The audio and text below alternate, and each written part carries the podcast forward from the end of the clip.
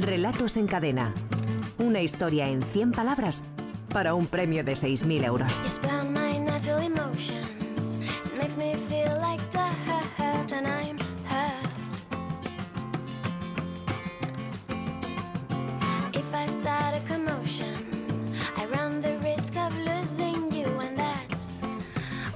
Faltan 21 minutos para que sean las 6 de la tarde, las 5 en Canarias. Yo, Roberto, si no me falla la memoria, creo que es de las frases así a simple vista más complicadas, más espinosas, de, de camino más incierto que hemos dejado a nuestros oyentes como deberes de una semana para otra. Con obligación ¿Eh? de surrealismo, dijimos, Porque este prácticamente. ¿no? había brotado en medio del huerto un imponente piano de cola y a partir de ahí construya usted su historia. Faltaba completar, como no podía no ser es de otra sencillo, forma. ni muchísimo menos, pero que tenemos unos siguientes que son fantásticos. Hemos recibido ni más ni menos que 701 textos. Javier Sagarna, director de Oscar Escritores, buenas tardes. Hola, buenas tardes. Tú no esperabas tantos, di la verdad. La verdad es que no, la verdad es que no. son Era- muchísimos. eh, Son Es muchísimos. un reto, eso es un reto. Esto Son muchísimos reto. porque estamos hablando de uno de los de, los, de- de las semanas de mayor participación del año y con una de las frases posiblemente más de complicadas, más sí. complicadas a priori, ¿no?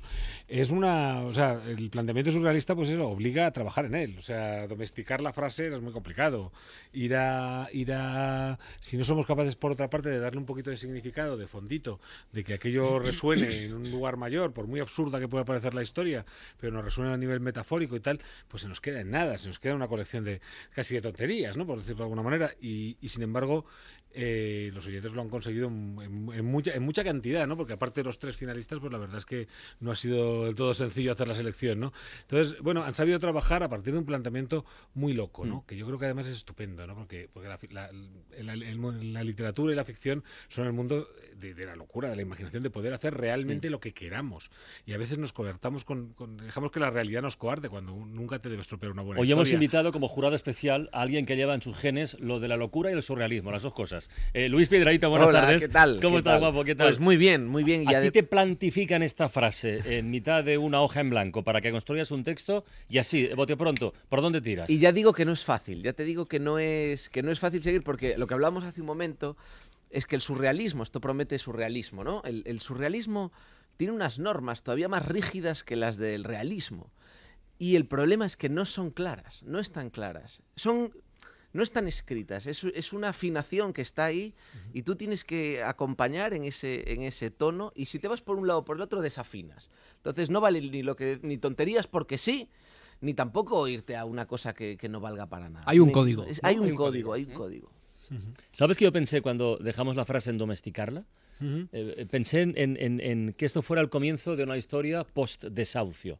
Ajá. Pensé- me vino eso a la cabeza. Luego yo no he escrito nada, como es, como es evidente. Yo ¿no? hubiera ido Pero por una- me, me- me- me- me atrajo el reto de domesticar la frase. No ir por el terreno surrealista directamente y la locura, sino intentar que esta frase formara parte de un contexto más o menos racional. Pues es lo peor que podías haber en hecho, me mitad de un huerto, digo, Sí. mira, paisaje post-desahucio. Y a Normalmente- partir de ahí normalmente, construye. normalmente es, es- es una mala idea. Es decir, eh, Por eso no siempre digo que siempre, siempre digo yo siempre digo que en literatura nada está prohibido y No. tú- si somos capaces de hacerlo bien a lo mejor lo domesticamos y funciona.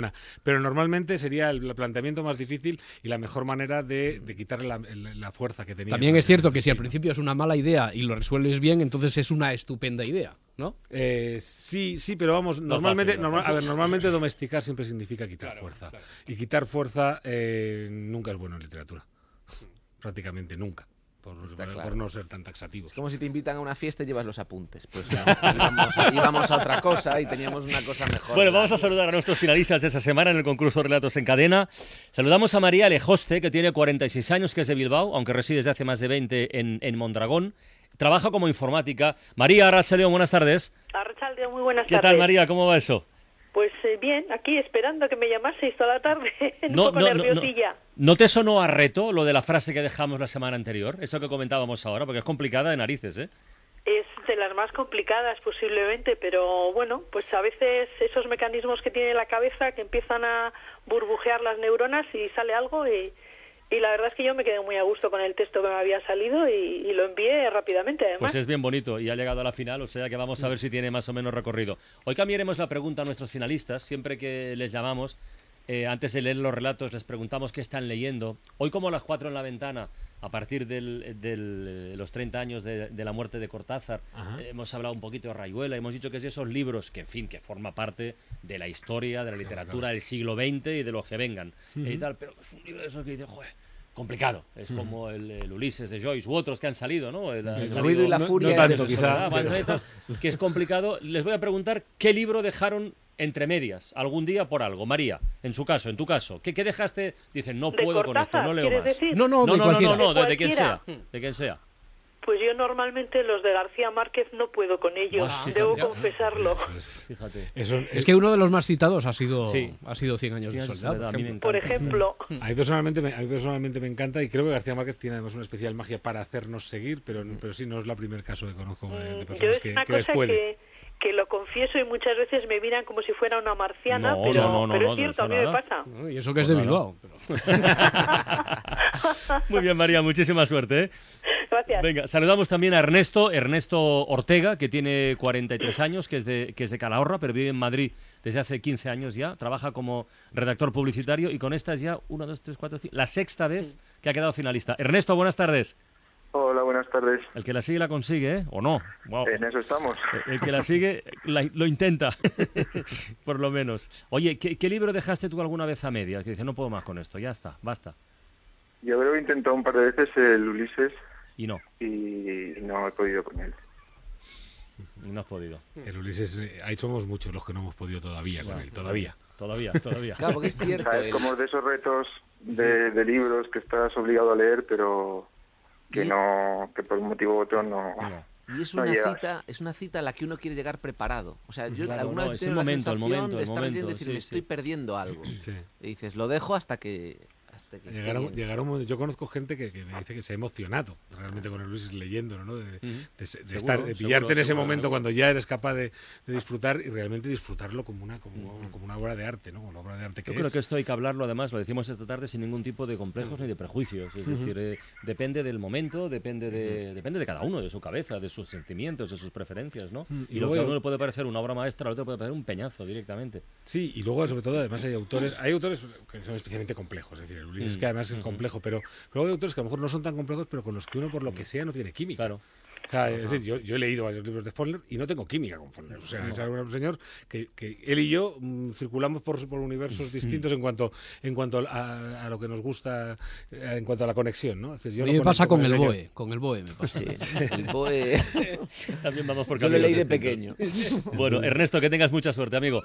Muchas gracias. Saludamos también a nuestra tercera finalista, que es Carmen, Carmen Lombard, que, que tiene 39 años, es de Barcelona, aunque reside en Málaga. Todos se han movido del sitio, ¿eh? los finalistas, ¿eh? Sí, desde sí, hace Es administrativa, aunque ahora nos dice que está en paro. Carmen, buenas tardes, buena tarde, hola. Hola, buenas tardes. ¿Qué tal, Carmen? ¿Cómo va eso? Bien. Aparte del paro. Aquí, ¿cómo- nerviosilla. sí, Bueno, nerviosilla, sí, pero, pero ilusionada también, ¿no? Sí, claro, contenta.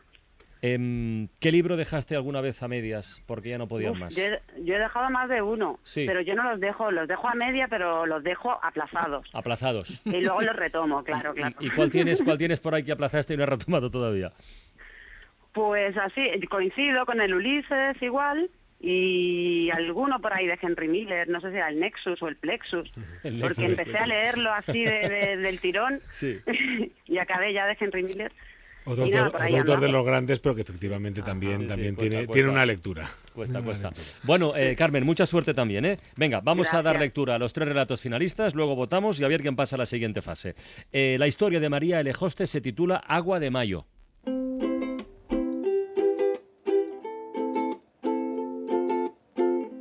En medio del huerto un imponente piano de cola. Eso por regar con agua de lavanda, dijo la abuela que se le iba un poco la cabeza. Una semana después había unos alemanes comiendo salchichas y bebiendo cerveza. Y eso por usar agua de colonia, sentenció la yaya con ese tono de si ya lo sabía yo. A partir de ahí se sucedieron unas sirenas, por eso del agua marina, unos diamantes achacables al agua mineral y hasta un globo aerostático por culpa de la gaseosa. Cuando murió la abuela, llovió a cántaros y salió el arco iris.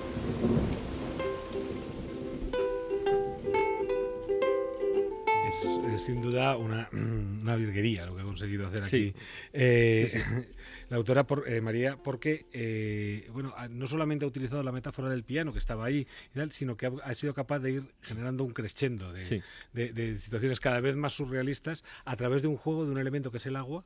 Ha ido jugando con el agua, con los diversos tipos de agua y los diversos tipos de cosas que podrían hacer florecer. Entonces, tiene esa lógica un poco que hablamos, esa lógica surrealista que habíamos comentado, eh, se mantiene afinada, ¿no? como antes decía muy bien Luis, y, y, sin embargo eh, no se nos rompe. No se, y al final, bueno, se las ingenia para cerrar o sea, con agua, con, con elementos de los que había metido, con lo cual, pues la Me verdad parece que un está cierre- me parece un realmente cierre- muy bien. el- cierre es magnífico. toque, además que Sí. tenía Álvaro Cunqueiro, que es cuando alguien explica racionalmente un suceso mágico, pero desde una razón también mágica. Es decir, esta persona tiene una explicación lógica, aparentemente, Sí, sí. a la aparición de un piano de cola. Y dice, bueno, pues es que es normal. Es por regar con agua de lavanda, ¿no? Yo no sé cómo no habéis caído. ¿Quién se extraña? ¿Quién se extraña? Muy bien, vamos con el segundo, el de Ernesto Ortega, que se titula Sucesos más o menos extraños. Nights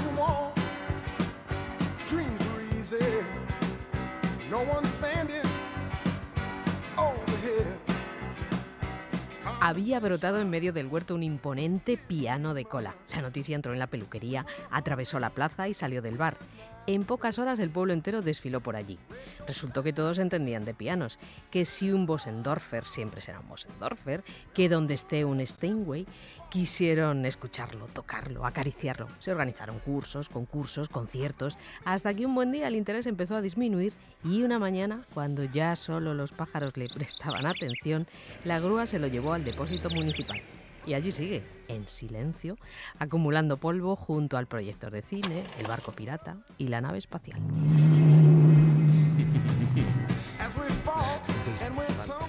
Es fantástico, Fantástico, un poco también por lo mismo que fantástico. comentaba Sí, antes ¿no? O sea, es, es- es ese juego de con esa normalidad, ¿no? Lleven el piano allí y nadie empieza a cuestionar el asunto, empieza simplemente a decir, no, es un Bosendorfer, mucho mejor que un Steinway. Y empiezan a discutir como si aquello fuera lo más normal del mundo sobre el asunto.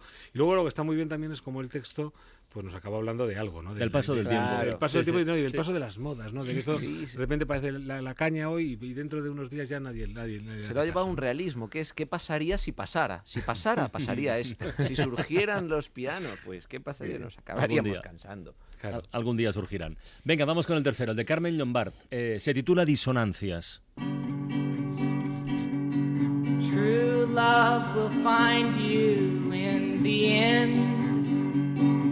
Había brotado en medio del huerto un imponente piano de cola, pero nosotros lo bordeábamos indiferentes, recogiendo habas y acelgas como si nada. Madre dejó que la mala hierba lo cercara y con el tiempo desapareció tras los cardos. Algunas tardes un pajarillo se paseaba por las teclas creando caprichosas melodías que se colaban en casa.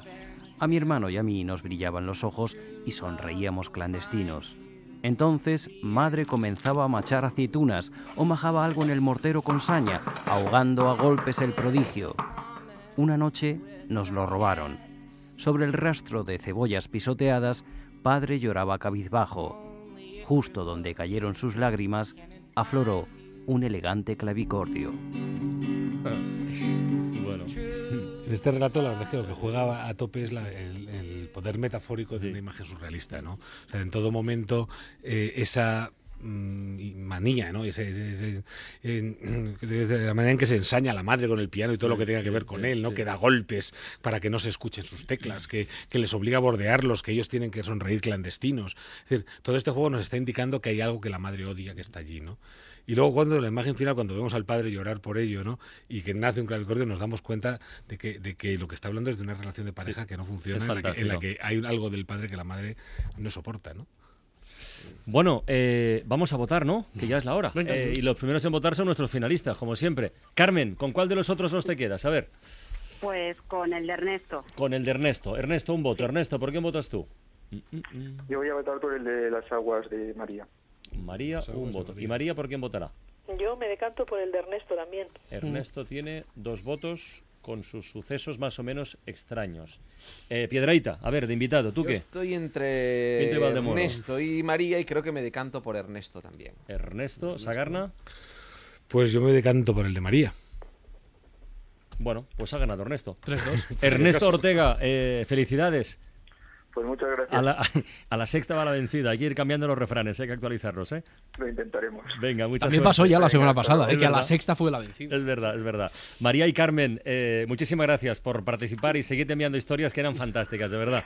Gracias a vosotros. Gracias. Besos, adiós. Venga, Javier, eh, a ver qué nos queda para la semana próxima. Pues bueno, yo- pues tampoco. Está, es- está, está complicadito. ¿Toda? Yo ¿Toda la creo, yo creo, yo creo Toda, que ¿no? sí, creo que sí. Creo, eh, he estado pensando dónde cortarla y tal, pero creo que vamos con toda la frase. Y allí sigue, en silencio, acumulando polvo, junto al proyector de cine, el barco pirata y la nave espacial. Es que si la cortamos nos queda una No, no, no, numeración no, así un poco no rara. de esta nada. manera No, no. vamos a ver por dónde tiramos, ¿no? Y allí sigue, en silencio, acumulando polvo, junto al proyector de cine, el barco pirata y la nave espacial. Tienen hasta el próximo sábado a las 6 de la tarde para enviar sus relatos a través de la página web www.escueladeescritores.com. Porque son 100 palabras a partir de ahí. A partir de aquí, claro, claro, no les quitamos nada.